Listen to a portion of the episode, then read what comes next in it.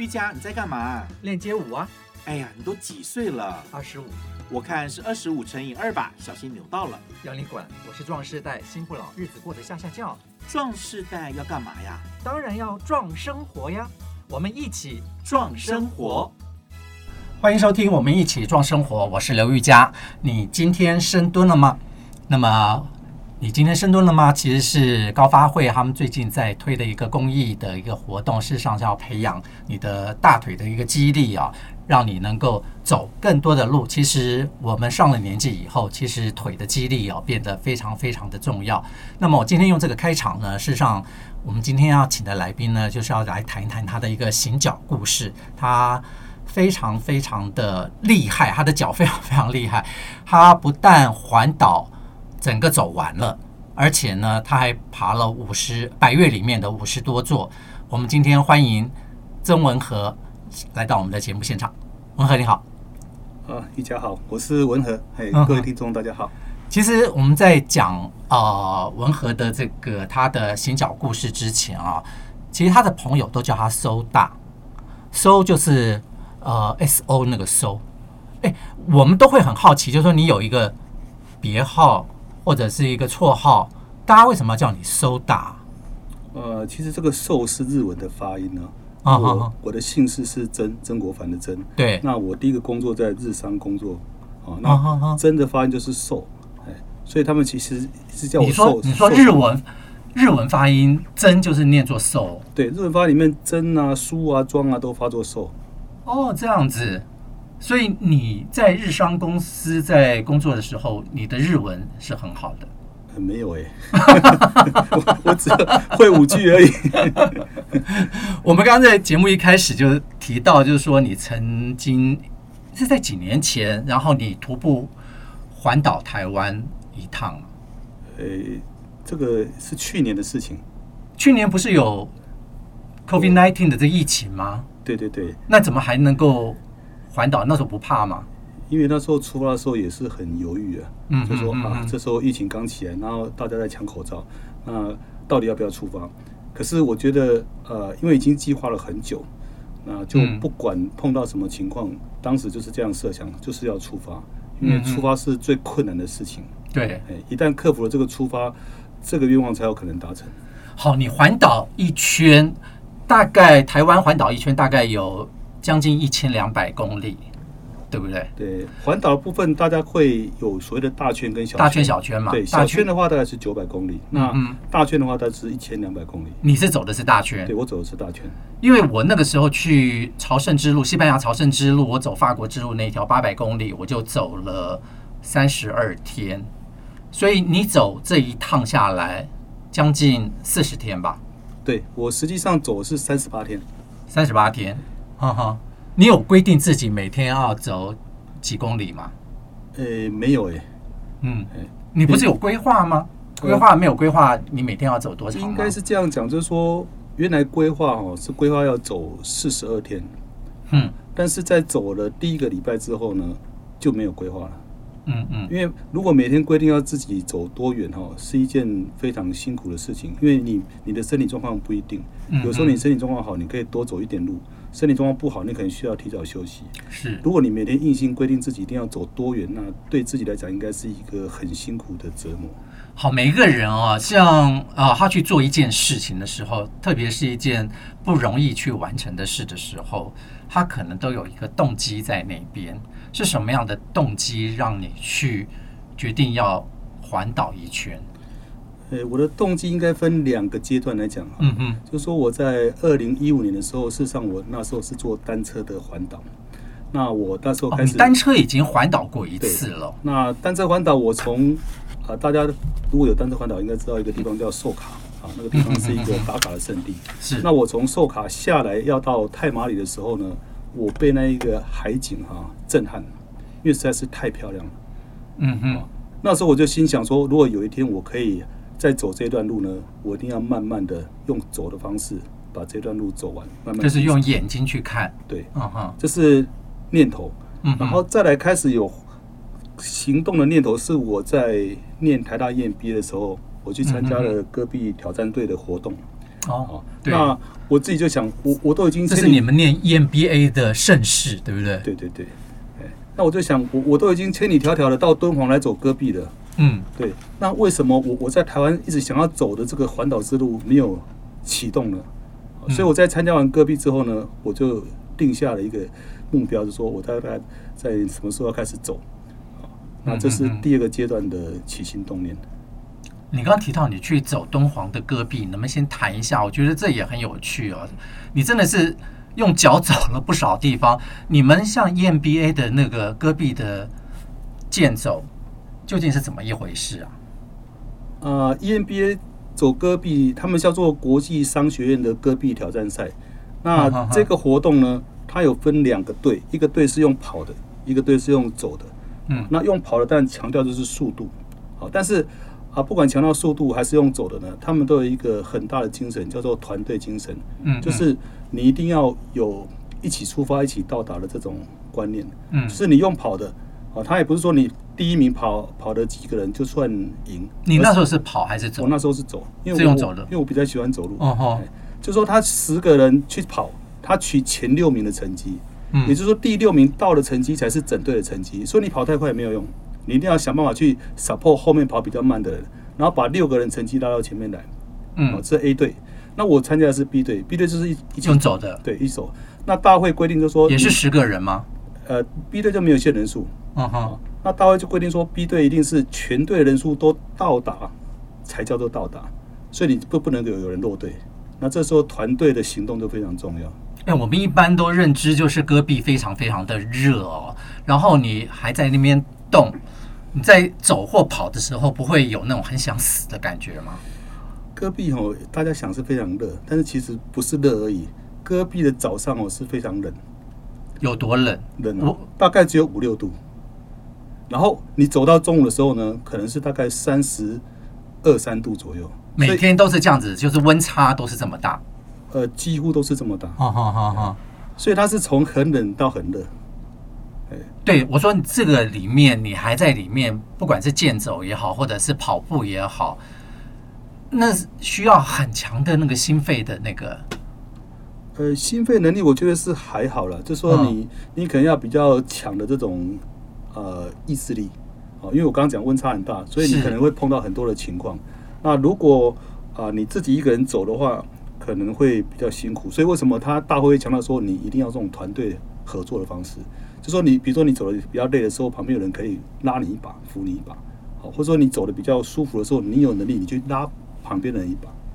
可是每一个人的步伐都不一样啊，怎么样可能就是说你们这个团队都一这样，除非是大家讲好了这样一起走，可是每个人的步伐都不一样啊。这时候就要等，哎，就是要等，还是要等，是就是要等，是就是走快的人没有用，你一定要想办法去 support 那些走慢的人。所以你在走那个戈壁的时候，有没有让你印象最深刻的一件事情？走完这条，你们你们的戈壁大概是多长的距离？欸，戈壁总长大概是一百二十公里，一百二十公里。对，然后分四天走。哦，那这一段路程里面有让你印象深刻的事情或者什么样的领悟吗？呃，印象比较深刻的是我们曾经有的队员哈，他就是走到脚扭伤，扭伤就没办法继续走。然后我们就是有另外两个队员呢，一左一右架着他的肩膀，就这样一路走回来。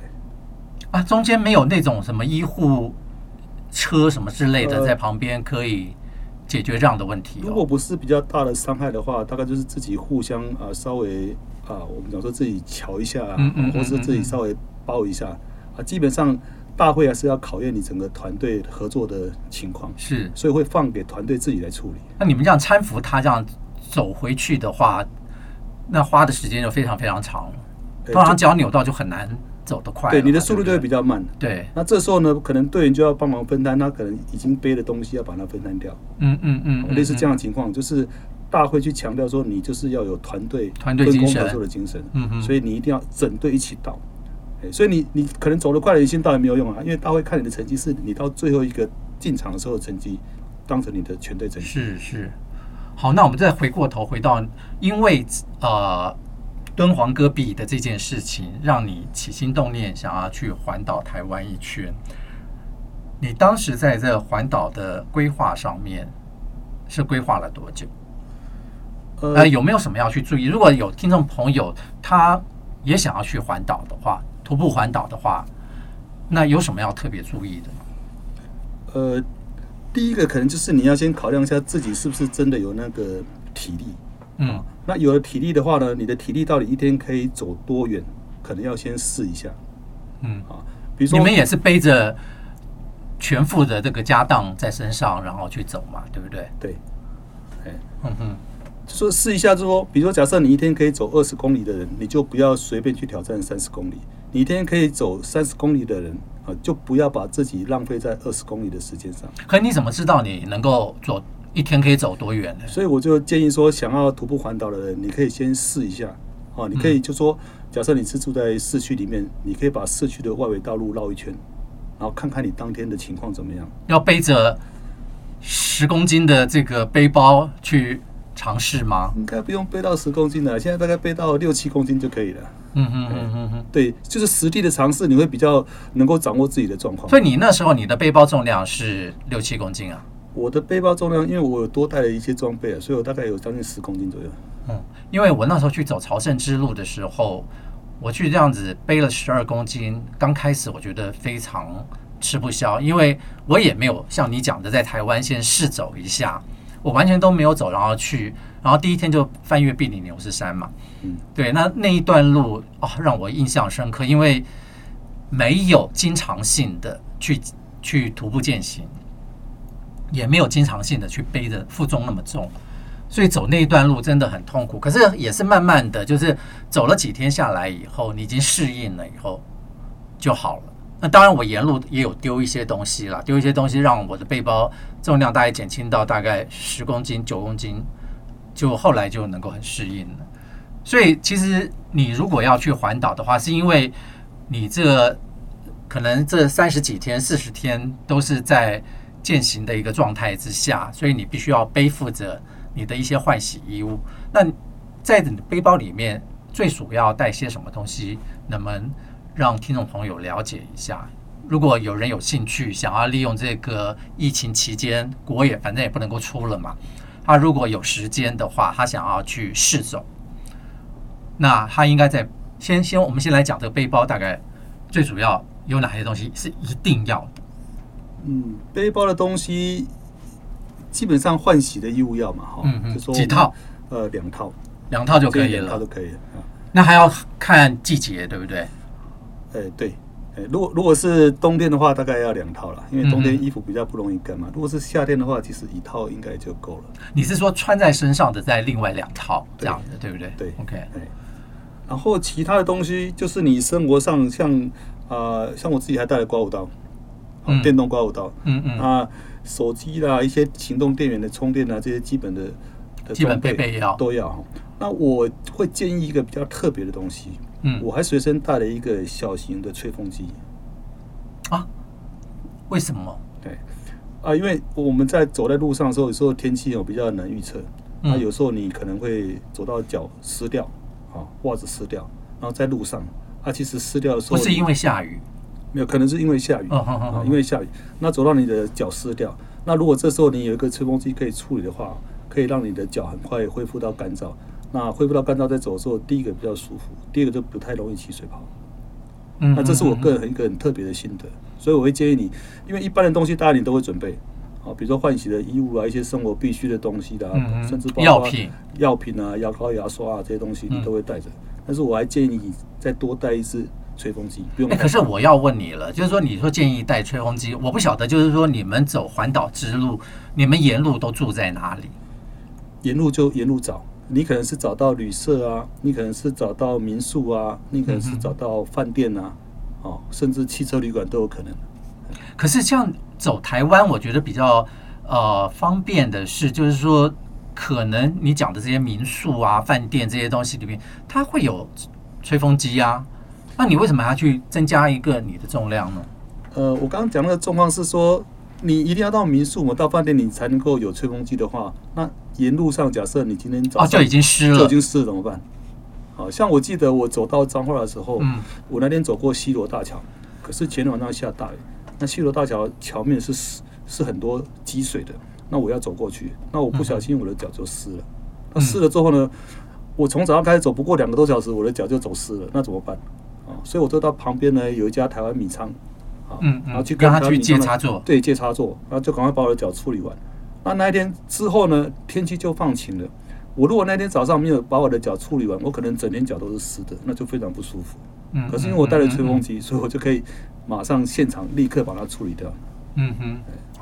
哎，像你们走在这个路上面，你说当天走到哪，到了那个定点，你再去找住的地方，有没有碰到过就是找不到的？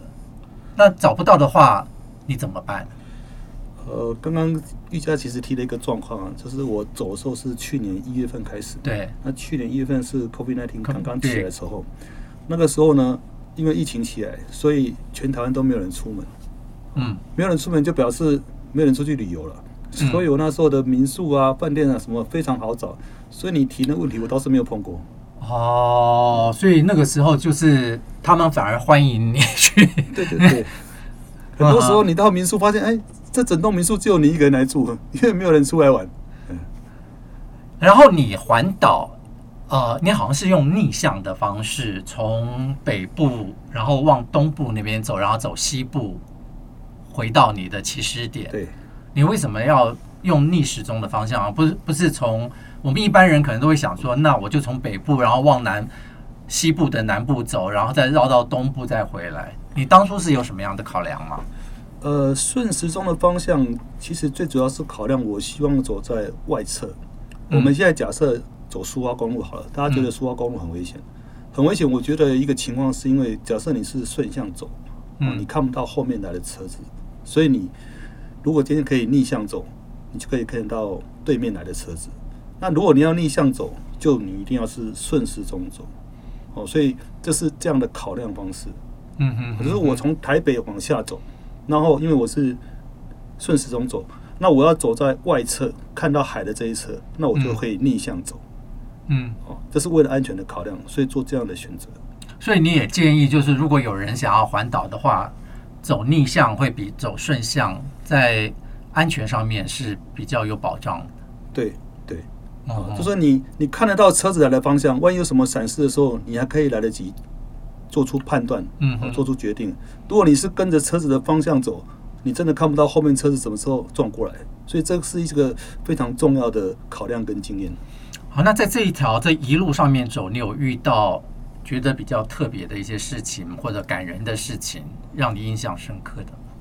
呃，因为你看走四十三十八天哈，走三十八天是蛮长的。一段时间，对你自己的体能、意志力都是一个挑战。可是路上面可能会有一些让你意想不到的事情会发生或出现。呃，以前大家都讲说台湾最美的风景是人，对。过去你很难想象为什么是人。那我徒步环岛的时候呢，我我有做了一张牌子挂在我的背包后面，我写徒步环岛，然后第几天啊？好，因为。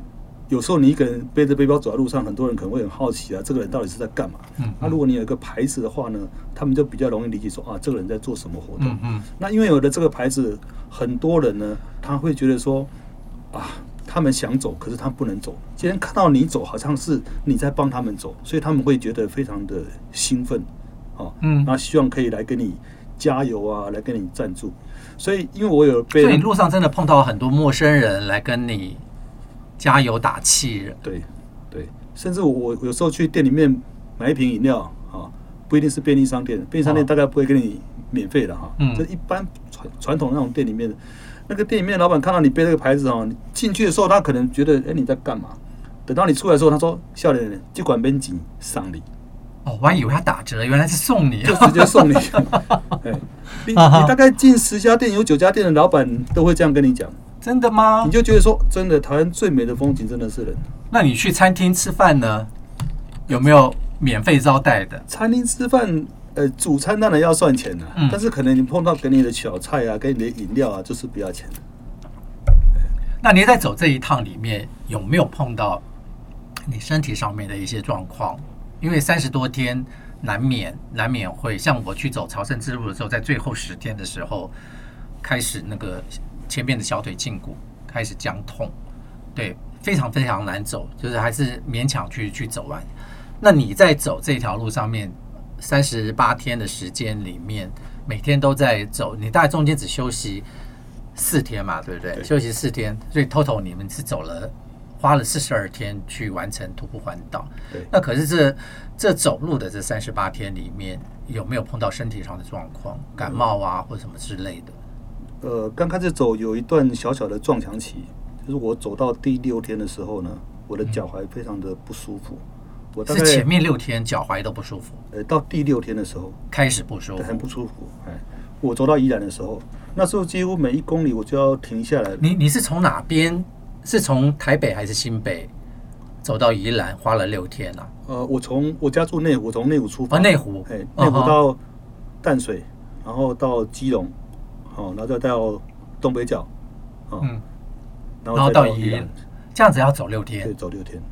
哇，我们去宜兰就是开过那个雪山隧道，如果不塞车，一个小时就到了。对对对对对。然后我到。宜兰走到第六天的时候，就发现脚很不舒服。嗯，然后当天我是住在朋友家，然后在朋友家那天晚上呢，半夜起来上洗手间的时候，发现这个脚这样可能没办法继续。嗯，然后隔天呢，我就决定啊，休息一天，回来台北看医生。哦，哎，其实我觉得徒步环岛台湾，哦，我觉得好处是。就是你碰到什么状况，你都可以，呃，好比说你的脚受伤，你还可以回到台北来看脚，然后你再回到那原点，然后再继续走。对，可我们像那时候走朝圣之路的话，就没有办法，就说啊，我还要有到一个大城市，绕到一个坐车到一个大城市，然后去把这个病看完了以后，然后再回到原点那边走。所以台湾环岛还是比较。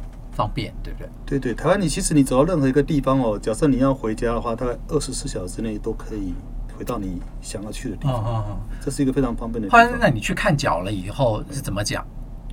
那 我我就去回来台北看我的脚。嗯，那帮我看脚那个是我台大 EMBA 的，算是同班同学了。嗯嗯，嗯，那他他就非常的厉害，他就当场帮我做了一些紧急的处处置之后呢，然后又用他特。特殊的一个针灸的方法，嗯，帮我把脚的这个第一个把，那他会中医，对，他会中医，把脚这个痛的部分解决掉。然后他就问我说：“同学，你真的要继续走吗？”我说：“对啊。”然后他说：“好，那我就帮你加强一下。”嗯哼，所以他就用他那个特殊的针灸的方法，帮我在脚踝的地方呢，又真的再加强了一下。那加强一下，隔天我就觉得非常哎舒服了，我就觉得说啊，应该是可以回到我的路上。嗯啊。那果然，我我回到路上开始走的时候就没有什么异样了啊？真的吗？对，这么神奇。所以你之后都你的脚踝就再也没有碰到疼痛的状况，对，就真的再也没有碰到我那时候在医院里面每一公里要拉筋一次的状况，就已经非常的正常的舒适的情况。嗯哼。所以你这样子走完没有？就是等于算是很顺利，身体上面也没有再出现任何的状况，完成了这一条路。对，脚的部分就完全都没有问题了。身体我我自己也觉得非常的的讶异，说哎，怎么效果这么好？哦，可能听众朋友想要知道你的同学是谁，将来可能脚踝受伤、膝盖受伤，可能就让他针一针，还可以加强一下，然后就没有什么太大的问题。那你走完，你走完，呃，对你的。生命上面来讲，这条路有带给你任何的一些启发吗？呃，有有几个比较特别的启发哈。嗯，像第一点，就刚刚玉佳一开始就提到了，COVID-19 那时候正起来的时候，你怎么会还想要继续走？对，好，那这是一个很正反的说法了。有人就说啊，这很危险，好，你就应该留留在家里就好，不要再做这些冒险。嗯嗯。那另外一派的说法也是我自己认同，说我想要做一件事情的时候，几乎全世界连老天爷都来帮我，哦，因为刚刚有提到嘛，因为 COVID-19 的问题，因为武汉肺炎的问题，所以我在沿路呢，我的住的地方完全都不用担心，我可以很悠游自在，说当天中午甚至当天晚上才决定我想要去住哪里，因为我不担心找不到地方住。嗯嗯，哦，这是这是我刚刚讲的，你想要做一件事情的时候，全世界都来帮你。嗯，那第二个就是我我真的见证到说，台湾最美的风景就是人。人，这个部分我想要分享一个很很特别、很感感动的故事，我自己很感动的故事。嗯嗯，就是我走到枫港那一段，那我走到了枫港国小。我经过枫港国小前面那个路桥的时候，突然间后面有人叫住我，他说：“先生，先生，来来来，我请你吃一碗面。”哦，那我就觉得很好奇啊，这这时候五点多，你干嘛请我吃面？枫港的桥上啊，枫港国小的路天桥前面，前面哦，天桥有一家面店。好好好，然后那个老板呢就出来这样叫住我，啊，然后我我就觉得说，哎，我认识你吗？嗯，老板人说，我不认识你，不过。我知道你这时候如果要再进去枫港去市区里面找吃的，应该不太容易，因为枫港这边呢，六点以后就没有吃的。那这个时间点，如果你不吃，你大概等一下找什么吃？哇！然后他就这样叫住我，说：“来，我请你吃一碗面。”嗯，然后吃完面之后，他也没有跟我收钱。那我当下就真的觉得说，怎么真的有这么好的人？他担心我晚上找不到地方可以吃东西，这时候先把我叫住。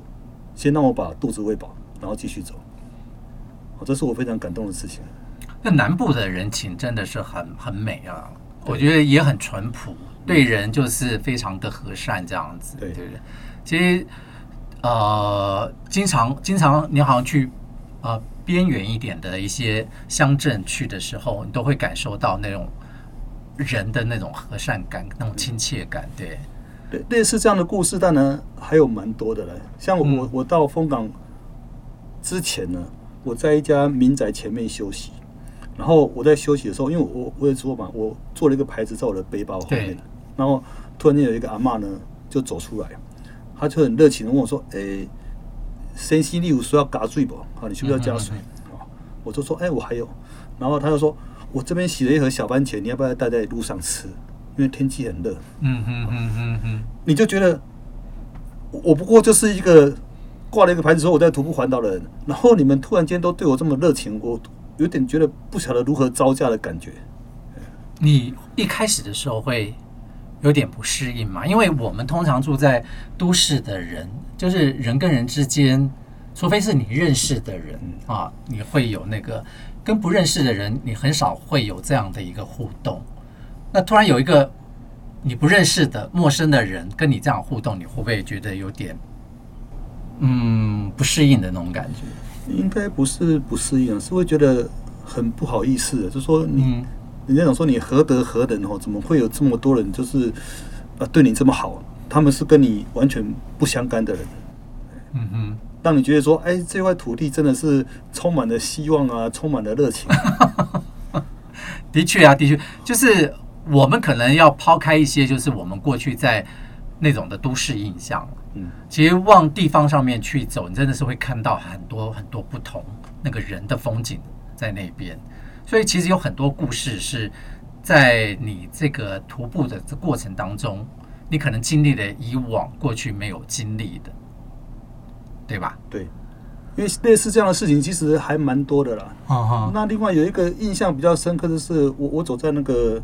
林园大桥，就是我要从林园走到高雄这一段。嗯，那那个林园大桥大概有两二点多公里长，非常长。那我那天走在那边的时候已经中午了，太阳很大啊。那也很难想象说在二月底啊的时候太阳会那么大。那你是几月开始走？一月一月三十号开始走。然后我就走着走着，已经把我的水都喝完了，因为我想说台湾补给很方便呐。对呀。可能过一下子就有便利商店了，嗯，就因为那个桥实在太长啊你！你你下到高雄，要走进高雄市之前那段工业区的沿海路也很长，沿路都没有便利商店。然后我就真的又碰到了一个我们讲神机吧，哎，有一个年轻人，他就真的专程去买了两瓶冰水来给我。啊，怎么那么好啊？只因为他看到说这个时间怎么会有人在桥上走路？我相信他一定是有偷偷的绕过，看到我背了一个徒步环岛的牌子，所以他又特别的去买了两瓶水来给我，这也是让我很感动的。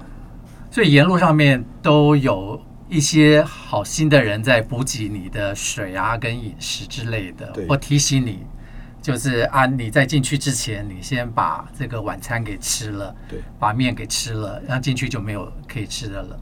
那你这一趟上面的预算上面来讲，你大概这个四十天你花了多少钱？哦，我自己后来有稍微统计了一下哦，嗯、所有的花费就是沿路的吃啊跟住，总共大概花了四万八千块钱。哦，那也还好哎。嗯非常非常省。你原来预计是会花多少钱？我本来想说应该可以花再多一点。嗯哼。可是沿路就很多人招待啊。嗯。包括住的地方。包括住的地方。你住的地方，因为我觉得在台湾方便，是因为你可能在各个县市可能还有认识的朋友，也许都还可以去借住嘛，对不对？对对对，刚刚讲到重点，就是我们过去在生活里面结交了一些朋友，嗯、他可能就是住在台湾各地。嗯，那我刚开始走的时候呢，就有很多朋友他会来陪走，所以我我有、哦、我有一个呃台大的学姐说，我这个好像是毕业同学会，哎，就发现我走到哪里的时候呢，我就会碰到以前认识的朋友啊，他们就假设就近方便招待我住宿的话呢，他就会请我去去他们家住。那就近招待我吃饭的话呢，他就找几个另外他的朋友一起来晚上跟我一起吃饭。嗯嗯，所以我在住宿的地方就可以省了很多天。那吃饭的部分就常常有人能请客。嗯，然后隔天还有人陪你走一段。对，他们通常都会陪你走多远？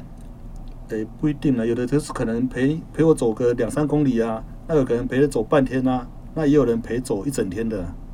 陪走一整天，那也是走了二十几公里，然后再搭车回去。对，哦，OK。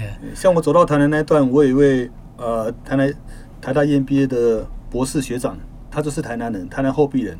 他知道我走到那边的时候呢，他就自愿跟我说：“学长，我那边可不可以当你的地陪？”所以他那天陪我走了一整天。然后我在走的这个过程里面，他跟我介绍说：“啊，这一块地方以前是怎么样，怎么样，怎么样。”那我就觉得，哎，真的很有意思啊。如果我只有自己一个人走，我可能不晓得。你可能不晓得那个是干什么，对不对？所以还是有当地在地人，他可以帮你介绍一下，就是导览一下这台湾的沿路。事实上，台湾的沿路，其实你走大外圈那边，其实有很多的一些风景景点是，是我们啊、呃、在台湾可能从来都没有去过，可是它的确是景点。呃。以前可能骑车路过了，啊哈，走路这样走倒是比较少。所以你到这些就是有风景的地方，都会停留下来，停留下来，然后拍拍照啊，或者是看一看，然后再再继续往前走嘛。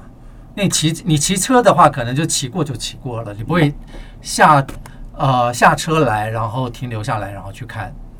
呃，拍照的部分是一定会拍，但是也不会停留太久，因为我们走的时候速度已经有点慢了嘛。嗯，所以你看的时候呢，看的时间很长，所以你大概呃停下来时间可能大概会只是在休息的时候停下来，停个五分钟十分钟，对，然后继续走。至于你说那个停下来真的休息拍照的时间，倒是不用刻意去停了，因为沿路其实很多地方你只要看到角度不错，整个构图不错，你就可以拍下来。是，其实对很多人来讲哦，想到就是说，哎呀，我徒步台湾环岛，想。光是想就觉得说哦，好远的路程哦，很多人可能他想要走，可是一想到要花那么多天的时间，可能就会打消了这个念头。可在你走完了以后，你觉得你给可能有一些有这些想法的朋友，什么样的一个激励或鼓励，让他们能够踏上这一步？呃，首先你当然你要有足够的动机念头，你想做这件事情。那如果你有这样的念头想做这件事情，可每个人一开始都会觉得哇，环岛好难哦。就像我去走朝圣之路，很多人都觉得八百公里怎么走得完呐？每天要到底要走多久？对。呃，我们这一圈哦，我你可以像我一样，就是连续好用三十八天把它走完。嗯嗯嗯。你也可以每天呢走一段。走，并且把它分成三十八段来走也可以。嗯，我要提到这一点，就是说，我走到台南的时候呢，我有一个朋友来陪我走，啊，然后他就当然一路会跟我聊我我我怎么走啊，然后我怎么规划，然后我就跟他讲说，我这样总共规划了四十二天，然后他就说他要上班，OK，就像很多人说啊，我没有那么多时间啊，那各位朋友可以听一下他的做法，他说你规划了四十二天，那我规划成四十二个礼拜六日，就四十二个假日天。对，哦，他用一年去把它给对，他就规划了一年，哦，就是，然后他就真的，我走完之后，我是三月十一号走完，然后他从三月底四月初开始走，他就真的每个礼拜六日去走，然后礼拜六开始走到礼拜天，那礼拜天回家，下一个礼拜呢，再从他上一个礼拜天结束的地方开始。结果我那个朋友呢，他就真的这样走，啊，他走了，总共走了四，大概四十几天，嗯，啊，就把它走完了。他真的是花一整年的周末假日，他在去年的十二月也把它走完了。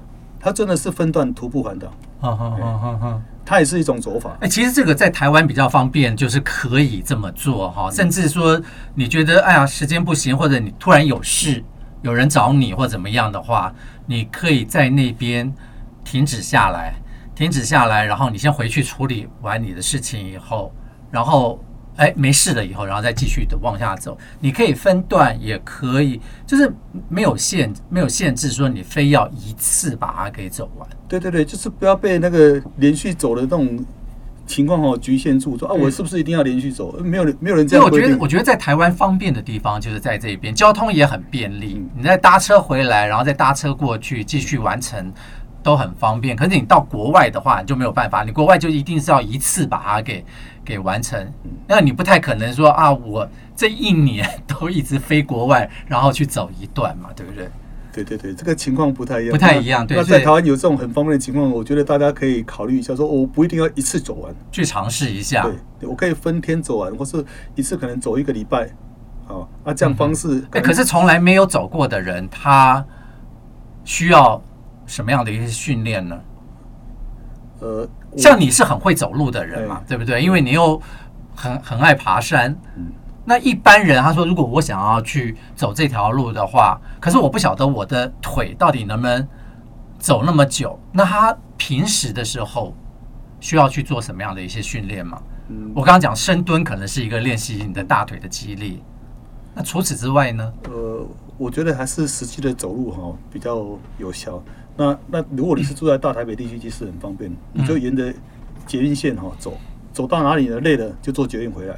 然后每一次这样试，嗯嗯，就可以试到说你大概可以走多远。那你又不用担心我今天走到哪里，万一又回不来，这也蛮方便。可是会不会因为有捷运，可能你本来是可以走三十公里，我们不要讲三，走二十五公里的，可能因为有捷运，你可能十五公里的时候你就说：“哎呀，好累哦，我就不要走了。”呃，这，这也有可能嘛，对不对？也有可能因人而异啊。所以我就说，那个动机跟念头很重要。如果你有那个动机，有那个念头，你就会告诉自己。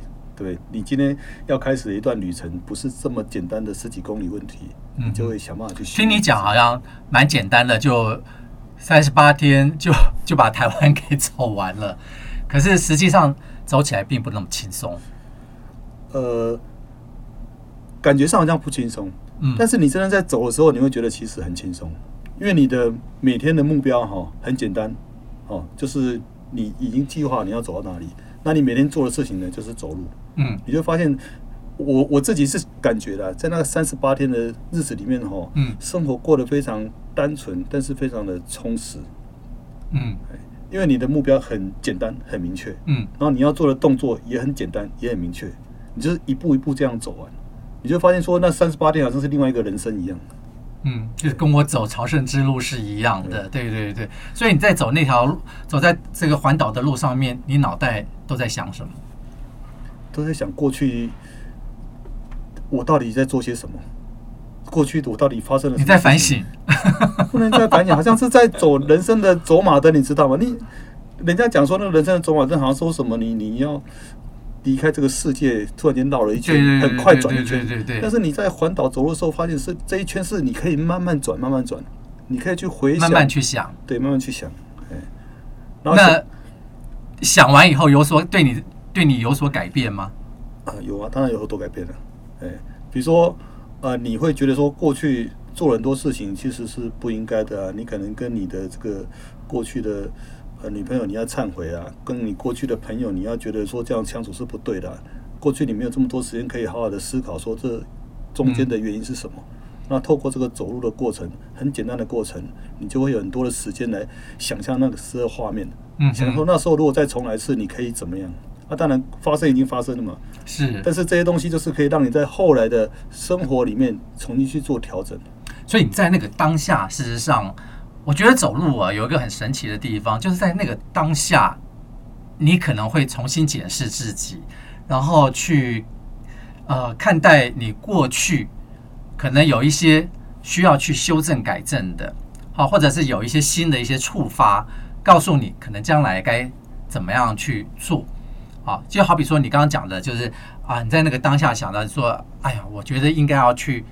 跟我的前女友去忏悔什么什么事情，可是问题是，当你走完了以后，你那个当下所想想要应该要去做的那些事情，你在走完了以后有没有去做？